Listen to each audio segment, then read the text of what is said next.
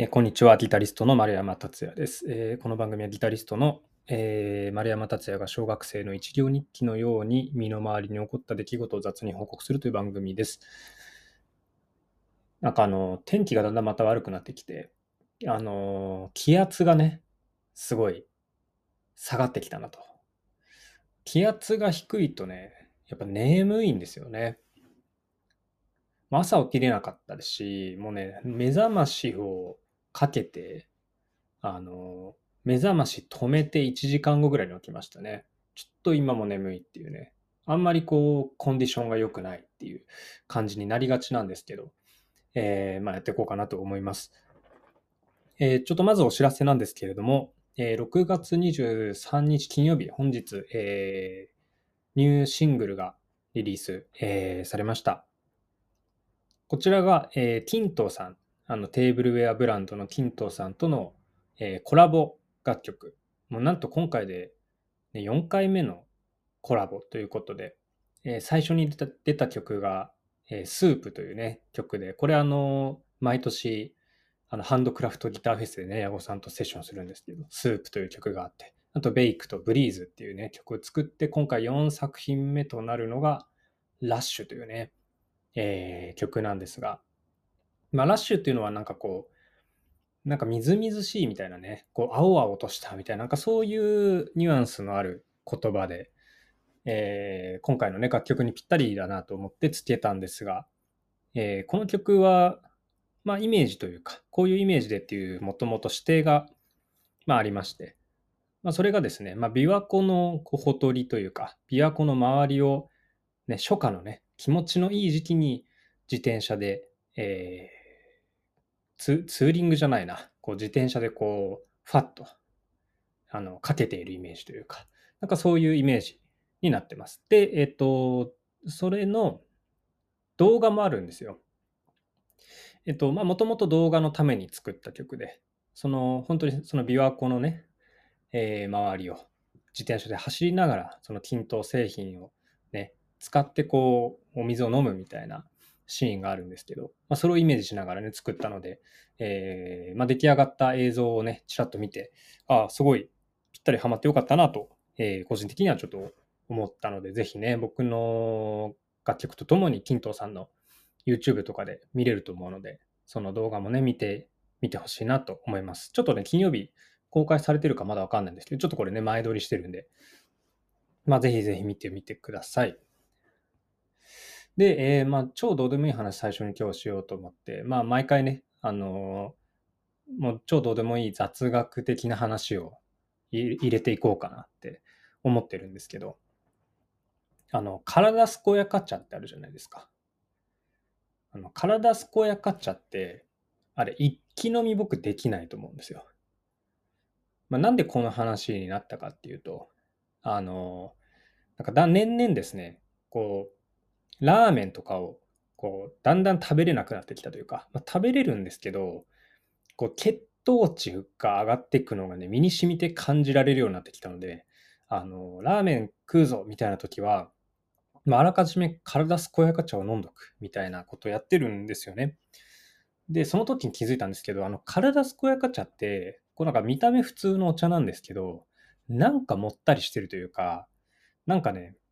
こう、ごくごく飲みづらいんですよ、すごくね。で、まあそれなんでかなって思ったら、その原材料名のところに、一番上にその食物繊維っていうのが来てるんですよ。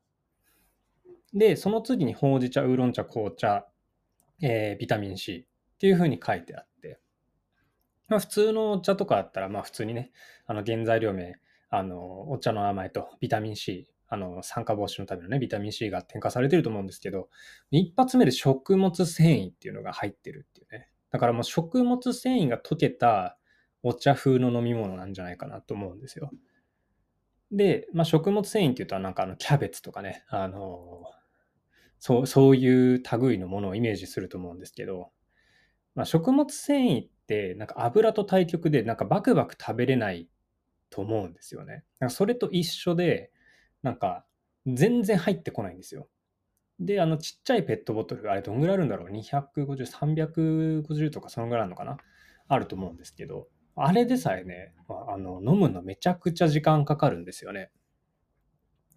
なので、ちょっと今度ね、ぜひあの、これ聞いてる人の体健やか茶買った時に、あの、ごくごく飲んでみてください。あの、ごくごく飲んでも絶対途中で止まるんで、もう早い段階で、あの、喉がストップをかけるんで、ね、それを意識して飲んでみてください。面白いと思うんで。あの、以上、体健やか茶の報告だったんですけど、もうそんなことはさておき、今日はですね、今、ギター弦について語ろうかなと思ってます。で、あの、こういう、なんていうのかな。こみあの多分これを聞いてる人はね、ギター弾いてる人が比較的多いと思うので、あの、こういう tips 的な話、まあ、tips 的なね、話になるかわかんないんですけど、まあそういうの興味ある人が多いんじゃないかなと思って、っていうのも、なんかあの、ギターのとかの質問に答える回がね、めちゃくちゃやっぱ聞かれてるんですよね。その、僕のポッドキャストの中では。で、それに付随して、こう、音楽的な、音楽的なというか、ギター的な話をすると結構人気で、まあちょっとたまにはそういう話をしてみようかなっていう感じです。まあ、で、最初から、えっ、ー、と、最初に言っておくと、僕そこまで弦に対しては詳しくはないんですけど、えー、まあ個人的弦の見解をね、ちょっと述べておこうかなと 思います。まあ僕の言ってることは半分本当で半分嘘ぐらいにね、聞いてあのもらいたいなと思っております。で、あのね、まあ、何からいこうかって話なんですけど、まあ、ギターの弦って多分そあのそれぞれ皆さん使ってる弦は違うと思うんですよ。ね、あので、まあ、正直、まあ、正解っていうものはまあもう本当にまあ多分なくて、それぞれその皆さんがね、どう、何を重要として選択するかっていうだけなんですよね。で、例えば、えっと、まあ、まずざっくり、大まかにですよ。ああの、アコギだと、まあ、アコギっていうか全部の弦に対してそうだと思うんですけど、えっと、コーティング弦と、あの、ノンコーティング弦に、あの、主にこう、分かれてくると思うんですよ。弦の種類って。まあ、コーティング弦というのはまあ弦にね、こう、薄い膜みたいなコーティングしてあって、あの、劣化しにくいですよっていうのがコーティング弦で、それ以外のノンコーティングって言ったりすると思うんですけど。で僕はですね、圧倒的コーティング弦派で、あの僕の使ってる弦はエリクサーっていう弦なんですよね、基本的には。まあ、たまに違う弦使い分けますけど、まあ、基本的にはコーティング弦、エリクサーなんですよ。で、えー、っと、まあ、エリクサーはもう本当に超寿命というか、あの、多分コーティング源の中では圧倒的超寿命なんですよね。まあ、というのも、皆さんご存知、ゴア社がね、ゴアテックスでおなじみ、ゴア社が作ってる弦なので、そういうなんか耐久性みたいなところは多分ね、非常に高いっていうね、そういうのはあると思うんですけど、で、まあ、これも、あの、まあ、メリット、デメリットがあって、デメリットもね、全然あるんですよ、正直。で、僕はメリットが上回っているのでエリクサを使ってるっていうことで、で、えっ、ー、と、まあ、じゃあそれ何なのかっていう話なんですけど、まあ、僕にとってまず大事なのは、原交換しないことっていうね、あの、原交換しろよって話なんですけど、僕は原交換したくないんですよ。あの、やっぱ時間もかかるし、めんどくさいし、ゴミも出るし、その、なんか嫌じゃないですか。そのギター、僕にとってそのすぐに曲を作れることとか、すぐに動画撮れることとか、そのなんか機動力みたいな方がよっぽど大事で、えっ、ー、と、まあ、それを重視した結果、エリクサーになってるっていう話なんですよね。で、えっ、ー、と、そのですね、じゃあ音はどうなのかっていうと、エリクサーって、まあ、よく言われることとして、やっぱエリクサーの音になっちゃうみたいな、いうのがあって、あの、まあ、正直、あの、ノンコーティングとかと比べると、やっぱりね、音としての面白みはちょっと少ないところはあると思ってます。うん、で、あのじゃあ他のコーティング源はどうなのかっていうと、結構ね、この間使ったので言うと、あの、ダダリオの XS 源とか、あれもコーティング源で、まあコーティングの仕方がちょっと違うんですけど、あのあれもね、すごくいいんですよ。で、なんなら音の、えっ、ー、と、なんていうか、キャラクターというか、音的にはエリクサよりも僕はすごく好きかなって思ったんですよね。ただそのロングライフっていうとこで見ると、やっぱちょっとエリクサには、うん、どうしても勝てないのかなっていうまあ、あとは XSD めっちゃ高いんですよね。その だから値段に対して長く使えるっていうので言うと、エリクサーの方に軍配上がっちゃうかな、みたいな。そういう感じで思ってて。なんか難しいんですよね。うん、音重視で、ある程度のロングライフだったら D'Addario でいいし、えー、ちょっと音、あの、犠牲にしてでもロングライフを重視するならエリクサーでいいし、みたいなとこだと思うんですよ。で、あと、あの、ブロンズ、あとブロンズとフォスファー、えっと、フォスファーブロンズ、このね、2つ。ね、あの、ブロンズ弦とフォスファーブロンズ弦っていう2つがあって、で、これもいつもね、忘れるんですけど、ちょっとさっき調べたらですね、その、えー、ブロンズ弦フォスファフォスファーブロンズ何が違うかというと、ブロンズ弦っていうのはブロンズ銅ですよね。銅を主成分として錫を含んでる合金と。で、フォスファーブロンズがそれにリンが足されてると。まあ、何が違うのかと。その金属の特性的な違いは正直僕わからないんですが、まあ、一般的にそのフォスファーブロンズはキラキラした音、きらびやかなサウンドになるって言われますよね。なんかチャラーンみたいな華やかな音が出ると。で、えっ、ー、と、じゃあ丸山はどっちを使ってるんだっていう話なんですけど、これはですね、僕ブロンズ弦を使ってます。えっ、ー、と、エリクサーの場合ですね、もともとこう、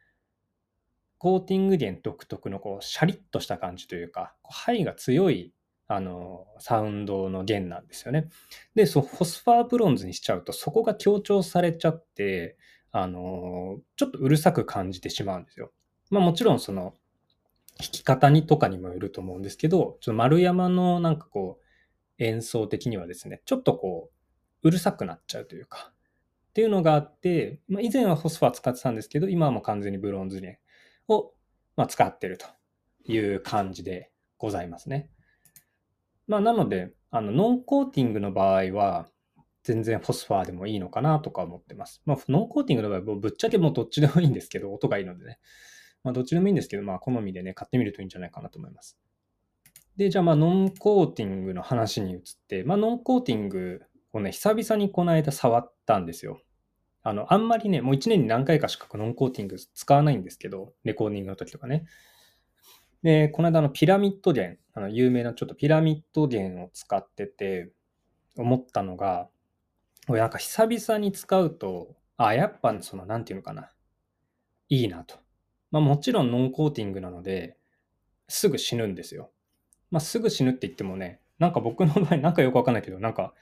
は、あの、貼ってちょっと経って、ある日朝見たら3件だけ漏れなく色が変色して死んでるみたいな、よくわかんない。あれ何が原因なのか、ちょっとわかんないんだけど、あの、そういう現象が起きたりしてですね、あの、3件全く音伸びないみたいなことになってたんですけど、まあ、とはいえですね、やっぱコーティ、なんとノンコーティングの、えっ、ー、と、まあ、独特のまず温かみと、あと何よりもこれ違うなと思ったのは、そのダイナミクスのつけやすさみたいなところが、一番違いかなと思いましたね。あのー、まあ、結局、エリクサーって誰が触ってもそのポーンと音が結構出るんですよね。まあ、逆に言うとそのどんなに安いギターとかもうコンディション悪いギターとかに貼っても、まあ、それなりになってくれるようになるみたいなとこはあるんですけど、まあ、ピラミッド弦みたいなノンコーティングは本当にその弾き手の、あの、ダイナミックスにちゃんと応えてくれるっていうねのがあって、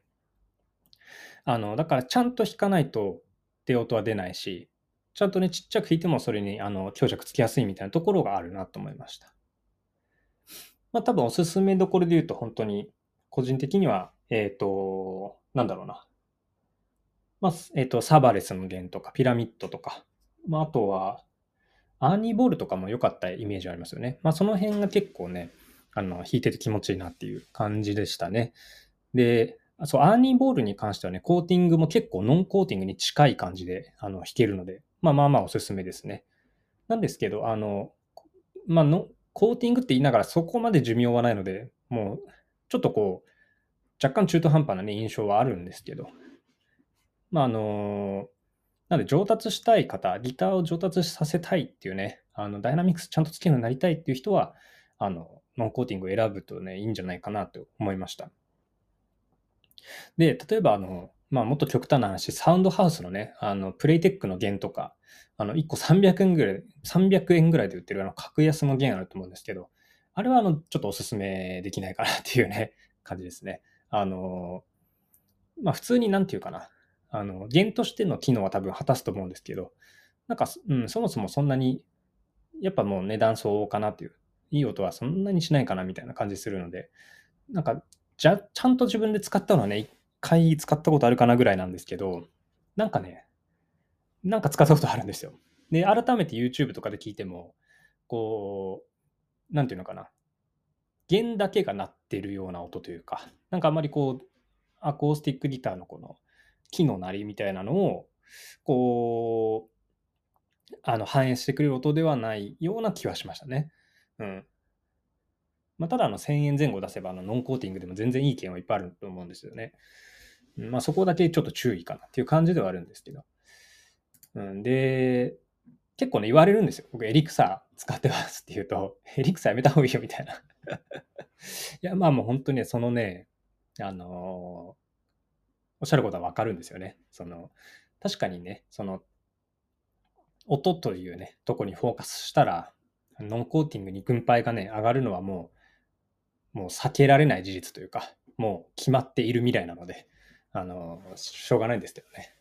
まあ、僕はなるべくエリクサーで、こうロングライフを楽しみつつ、あの、なんだろうな、そこで極力ね、ギターの良さを生かすような演奏をね、こうしたいなと思ってはいるんですけど、だからね、エリクサーも貼って、そうですね、1ヶ月とか2ヶ月とか経つとね、あのー、ちょうどいい音になるんですよ。あの、ギター的には、まあもうちょっと頻繁にギターの弦を張り替えた方がいいとは言われるんですけど、まあ、僕みたいにズボラな人間はそれぐらいでとりあえずいいかなと。もうあとはもうなるべくそれ、ギターの弦以外のところでギターをケアしてあげるという、っていうとこをね、やってあげたいなと思ってます。で、あの、まあ、なんでその、あの、張りっぱなしが良くないのかっていう話も、この間、これあの、まあ、聞いた話なんですけど、まあ、要はこう、ギターの弦も張っていくと、まあ、ちょっとずつこう伸びていくと。で、それが、どれぐらいだったかな ?1 ヶ月とかそこらで、こう、なんていうかな、その天井が来るというか、こうピンとね、張った状態になるわけですよ。で、そこが一番強い張力になっちゃうので、張張力の問題かな？ちょっとわかんないけど、一番こうね、張った状態になって、その弦に柔軟性がなくなってくるんで、ネックに負担がかかるみたいな話をちらっと聞いたんですよね。ああ、まあなるほどと。だから弦交換した方がいいのかっていうのはね、理解したんですけど。まあ、とはいえね、僕もずっと張ってて、あんまりこうトラブル起きたことってそこまで、そこまでというかまあ、ほぼないかな。ないので、まあそんなに気にしてはいないんですよね。まあ気にする方はどんどん張り替えた方がいいと思うんですけど。どっちかっていうとね、ナイロン弦とかの方が多分シビアな気がしてて、あの、まあナイロン弦ってナイロンなんで、まあ、伸びるわけですよね。だから露骨にそういうの変わってきますし、あとはあのクラシックギターってあの、アコーディみたいにトラスロット入ってなかったりするんで、ネックに異常が起きたらちょっとね、あの、まずいっていうのがあったりするんで、だからまあ、そういうのはよりね、クラシックギターの方が、あの、重要なのかなとは思うんですけど、まあ僕に、僕のアコギはね、全然大丈夫っていう感じで、むしろ湿気とかの方がダメージくるなっていう感じですね。えー、まあちょっとこれから梅雨なので、さらにね、そのかんあのコンディション、あの変にならないようにね、気をつけていきたいなと、えー、思ってはおります。はい。まあそんなところで、まあクラシックギターの弦の話まで行きたかったんですけど、ちょっとあの話しすぎて、もう20分近いので、今日はちょっとこの辺にして、また別の機会にね、クラシックギターの話をしようかなと思います。えー、まあぜひ、あの、いろんな弦をね、あの、わさっと買っていろいろ試してみるっていうのはすごく面白くていいと思うので、あの、もしこれ聞いて気になった方は、いろいろね、弦を1万円分ぐらいボッと買ってやってみるといいんじゃないでしょうか。